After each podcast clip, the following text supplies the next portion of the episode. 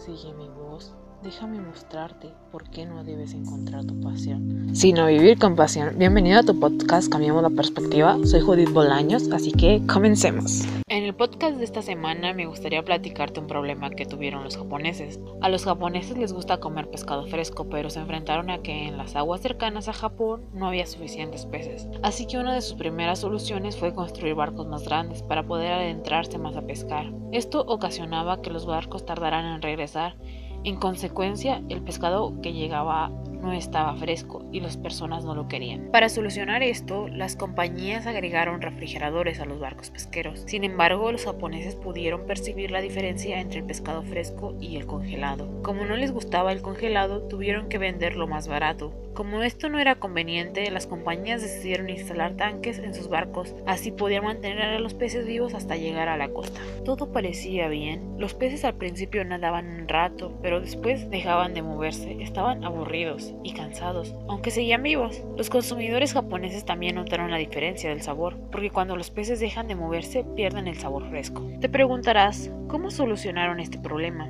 Esto te lo contaré más adelante. Por ahora, piensa tú en una solución. Lo mismo que pasa con los peces pasa con las personas. Tan pronto una persona alcanza sus metas, como crear una nueva empresa, pagar sus deudas, terminar una universidad, encontrar una pareja maravillosa o lo que sea, empieza a perder la pasión, ya no necesita esforzarse tanto, así que solo se relaja.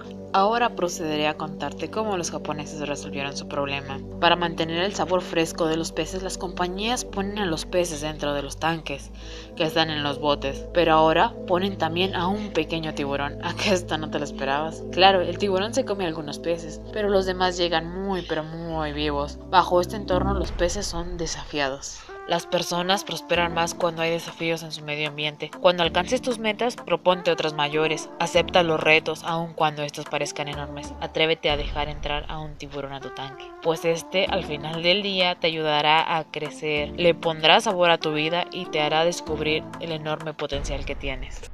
Gracias por escuchar este podcast. Nos vemos en una próxima vez. Pase lo que pase, recuerda que tú puedes.